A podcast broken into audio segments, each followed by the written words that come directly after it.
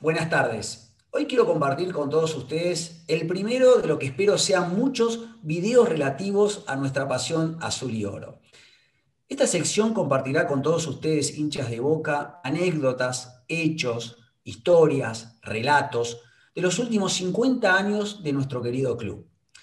Esta idea surgió con charlas con amigos de Boca y pensé en uno de ellos, mi amigo Ricardo Alonso. ¿Por qué? Porque él siempre nos sorprendía con alguna historia, con alguna anécdota o con datos que solo él podía estudiar y compilar, denotando su fanatismo azul y oro.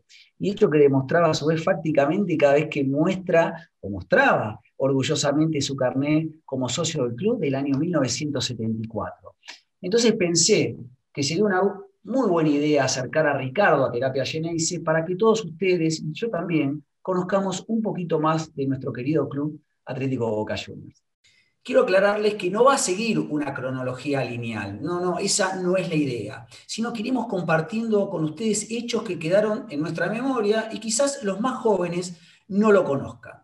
Le prometo que los videos no van a durar más de 5 o 10 minutos y lo que pretendemos es que sea un aperitivo en la semana para luego esperar el gran banquete de todos los lunes a las 22 horas por Radio Conexión Abierta, que es Terapia Geneise. Así que les digo a todos, bienvenidos a Medio Siglo Azul y Oro. Bienvenidos a un espacio para recordar.